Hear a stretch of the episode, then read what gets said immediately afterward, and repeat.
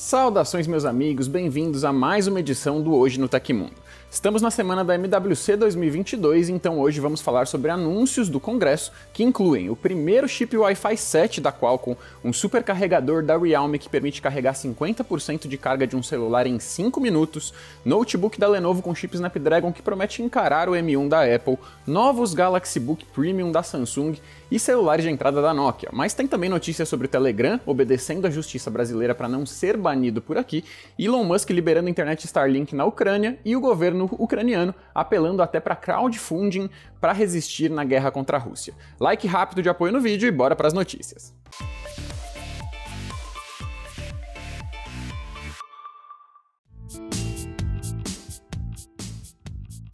Começou o MWC 2022, o Mobile World Congress, e a Qualcomm já aproveitou para anunciar novidades para o setor de conectividade. Entre os destaques estão o chip Fast Connect 7800, que traz a primeira solução do Wi-Fi 7 do mundo e será lançado comercialmente na segunda metade deste ano. De acordo com a empresa, o equipamento combina super velocidade, latência ultra baixa e especificações do Wi-Fi 7 que tem velocidades 2,4 vezes mais rápida do que o Wi-Fi 6 e o 6E. O Fast Connect 7800 alcança até 5,8 gigabits por segundo, com 2 milissegundos de latência e tráfego de 2,4 GHz de Bluetooth. O produto também terá a tecnologia Multilink High Band Simultaneous, que é uma implementação da assinatura Wi-Fi 7 que aproveita simultaneamente os fluxos de conectividade das bandas de 5 e 6 GHz. O recurso Intelligent Dual Bluetooth, outra novidade, promete reduzir o tempo de conexão e aumentar o alcance do sinal. O Fast Connect 7800 é um produto que poderá ser utilizado em notebooks, celulares, óculos de realidade virtual e outros aparelhos.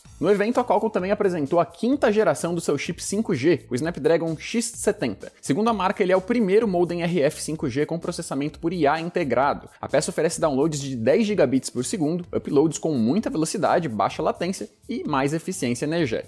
O chip promete suporte a todas as bandas comerciais de 5G de 600 MHz até 41 GHz. Os primeiros dispositivos móveis equipados com o Snapdragon X70 devem chegar ao mercado no final desse ano. Além desses dois chips, a Qualcomm também aproveitou a oportunidade para revelar novidades no processamento de áudio, incluindo melhorias de qualidade e de cancelamento de ruídos. Mais detalhes você encontra na matéria no site do Tecmundo, pelo link na descrição do episódio.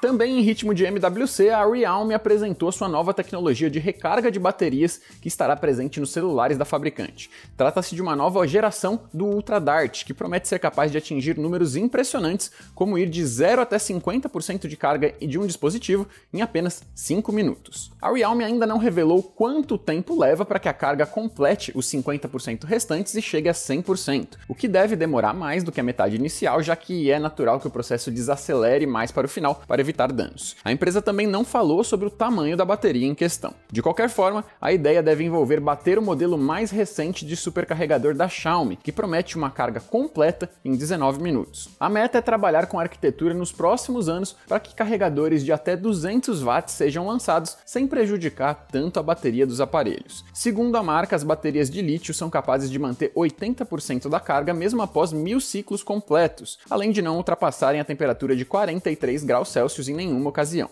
A estreia da nova geração da Ultra Dart acontecerá com o Realme GT Neo 3, que deve ter um carregador de 150 watts e ainda não foi anunciado oficialmente. Isso só deve acontecer no segundo semestre deste ano. Olho aberto! Também na MWC, a Lenovo apresentou seu novo notebook, o ThinkPad X13S, primeiro do mercado com um novo chipset Qualcomm Snapdragon 8CX de terceira geração.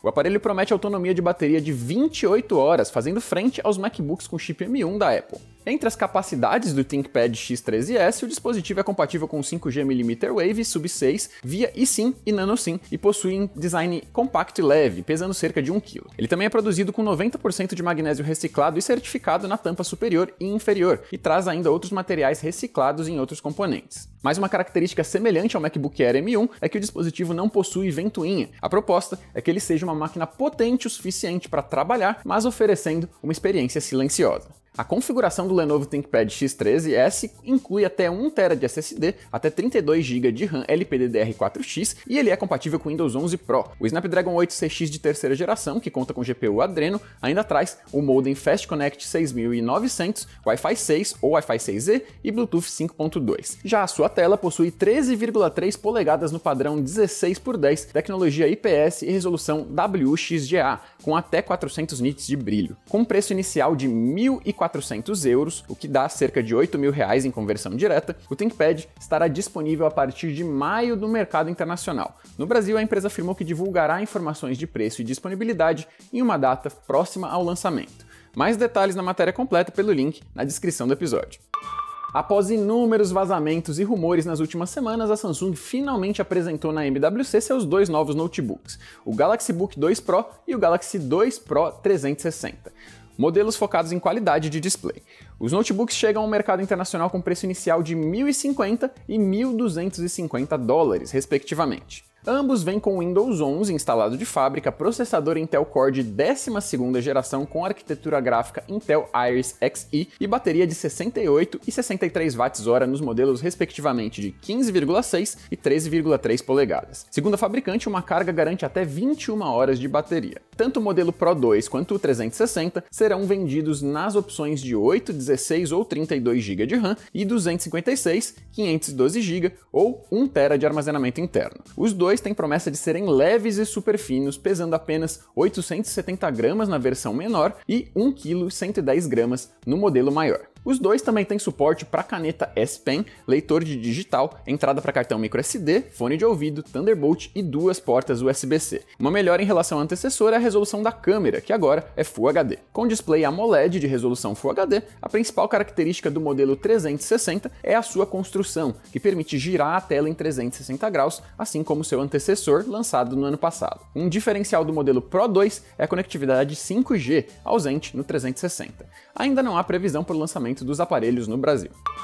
Os fãs do Tecmundo agora podem ter acesso a um canal exclusivo no Telegram para tirar dúvidas em vídeo direto comigo e outros editores do canal e do site do Tecmundo. Essa é só mais uma das várias vantagens para quem é membro do TecMe, o nosso clube de benefícios. Tem cursos para quem quer entrar na área de tecnologia, conteúdos variados e aprofundados e mais um monte de coisa legal vindo por aí. Tudo isso por só 99 centavos nos primeiros 7 dias de teste e depois R$ 5,90 por mês. É muito barato, né não?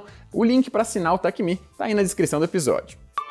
A HMD Global anunciou nesse final de semana o lançamento de mais três celulares da marca Nokia. Os modelos Nokia C21, C21 Plus e C2 segunda edição foram revelados com preços de respectivamente 100 euros, 200 euros e 80 euros, e prometem durabilidade na linha de entrada. Os três contam com Android 11 Go Edition, que é uma versão do sistema operacional para celulares com hardware mais básico. Além dos celulares, também foram anunciados os fones de ouvido Nokia Go Earbuds 2 Plus e o Nokia Headphones. Todos os novos dispositivos estarão disponíveis no mercado selecionados a partir de hoje, mas ainda não há detalhes para comercialização revelados para o Brasil. No Nokia C21 há uma tela de 6 polegadas e meia com resolução HD+.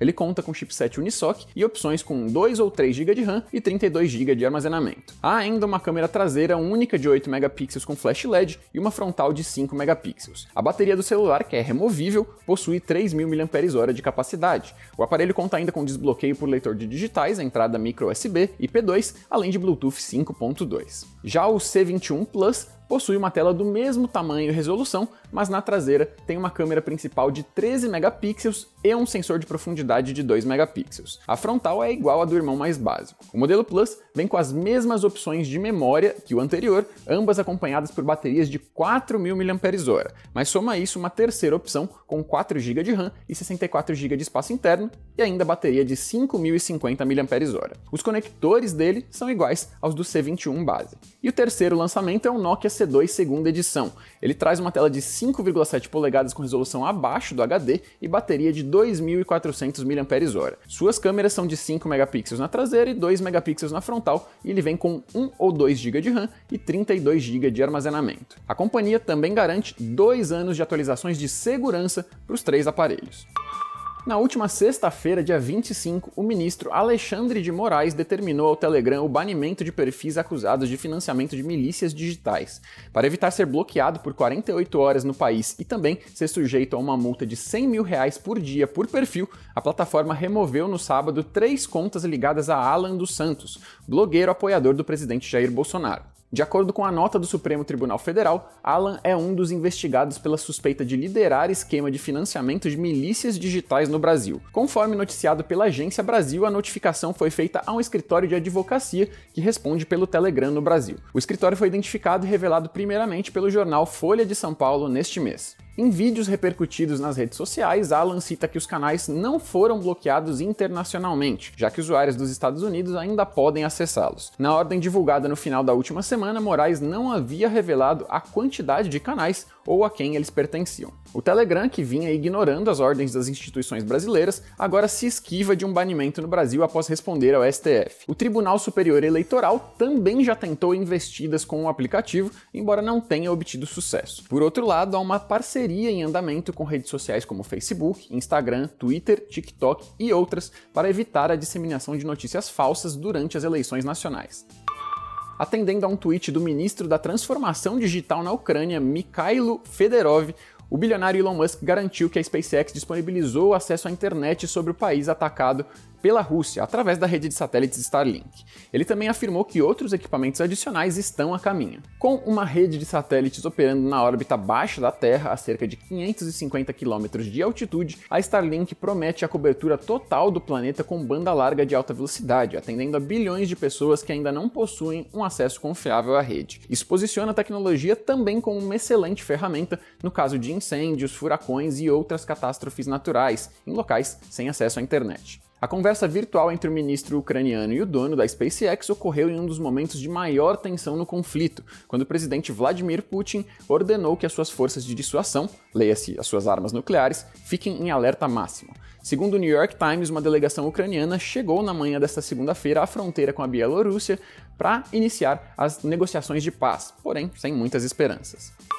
A Ucrânia está utilizando financiamento coletivo para arrecadar recursos financeiros rapidamente para comprar equipamentos militares e resistir à invasão da Rússia. As iniciativas atuais de crowdfunding são realizadas por instituições sem fins lucrativos e até pelo governo ucraniano. A fundação ucraniana Comeback Alive conseguiu arrecadar 4 milhões de dólares em criptomoedas até a última sexta-feira, dia 26. A organização atua nesse tipo de arrecadação desde 2014, quando a Rússia anexou a região da Crimeia. O próprio governo da Ucrânia também lançou uma iniciativa oficial de crowdfunding para financiar ações de logística e auxílio médico para forças armadas do país. O financiamento coletivo recebe dólares, euros, rublos e outras moedas nacionais, mas não aceita criptoativos por questões legais. Essa arrecadação de recursos para ajudar os ucranianos está sendo divulgada nas redes sociais pelos russos que são contra a guerra e protestam contra o Kremlin. A Rússia já prendeu cerca de 4 mil protestantes contra a invasão, segundo informações da ONU. O financiamento coletivo pode ajudar, mas não deve modificar o equilíbrio da guerra. O orçamento anual de defesa da Ucrânia é de 6 bilhões de dólares, cerca de 10% do investimento militar russo, de acordo com o Instituto de Pesquisa para a Paz de Estocolmo. O Tecmundo fez matérias aprofundadas detalhando tanto o atual poderio militar dos dois países, quanto a atual cyberguerra iniciada na região. Tem até dicas de como evitar ser envolvido no conflito digital. Eu vou deixar os links para esses vídeos na descrição do episódio. Aconteceu na história da tecnologia no dia 28 de fevereiro de 1954. As primeiras TVs coloridas usando o padrão NTSC foram colocadas à venda para o público em geral. O padrão NTSC se tornou o principal nos Estados Unidos, Japão, México e em alguns países na América Central. Mas no Brasil e no resto do mundo, o modelo de maior sucesso foi o PAL-M. E essas foram as notícias do Hoje no Tecmundo dessa segunda-feira. O programa vai ao ar de segunda a sexta, exceto feriados, sempre no fim do dia. Os links e tempos de todas as notícias que a gente deu aqui hoje estão no comentário fixado no YouTube e na descrição do episódio nas plataformas de áudio. Quem quiser assinar o programa como um podcast vai encontrar os links na descrição do vídeo. Aqui quem fala é o Leonardo Rocha, você também pode me encontrar no Twitter e no Instagram pela arroba leobrj. Agora eu vou ficando por aqui, continuem seguros por aí, se vacinem, um abraço e eu vejo você na próxima.